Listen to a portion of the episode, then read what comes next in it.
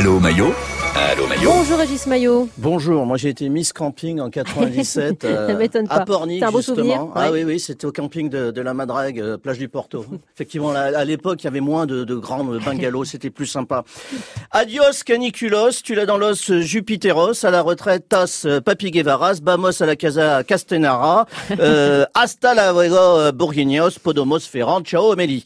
Quelle maîtrise de la langue de Cervantes. Hein. Oui. Vous ne trouvez pas qu'il fait un petit peu frisqué ce matin hein Ah, quel bonheur Ça de change, hein. remettre un pull au vert, des chaussettes en laine, des bottes en caoutchouc et une énorme doudoune en plume d'oie, mais sans manches. Ouais, on est mois de juin, faut pas déconner quand même. Vous allez me dire, arrête-moi ça. Vous allez me dire, les températures sont toujours au-deçà de la moyenne de saison.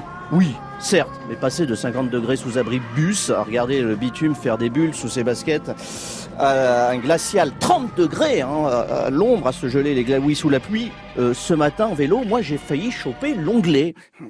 Bon, euh, alerte canicule terminée, quel dommage, on n'aura plus euh, les conseils, la crétin pour nous expliquer qu'il faut s'hydrater, fermer les fenêtres et éviter le plus possible de faire du sport en plein soleil. Passons plutôt au sujet du jour, les élections législatives. Vous avez vu la presse ce matin?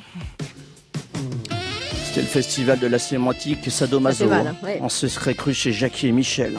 La claque, la gifle, la fessée. Ouf, on a échappé de peu à, au titre de libération gangbang dans la Chambre des députés. Tu parles d'une claque, une Will Smith dans le tarbouif. Une énorme branlée, une torchée Thénardier, une dérouillée, une déroute, une débâcle, une descentada, comme on dit au Real de Madrid, une bonne grosse PSG, ça Mbappé.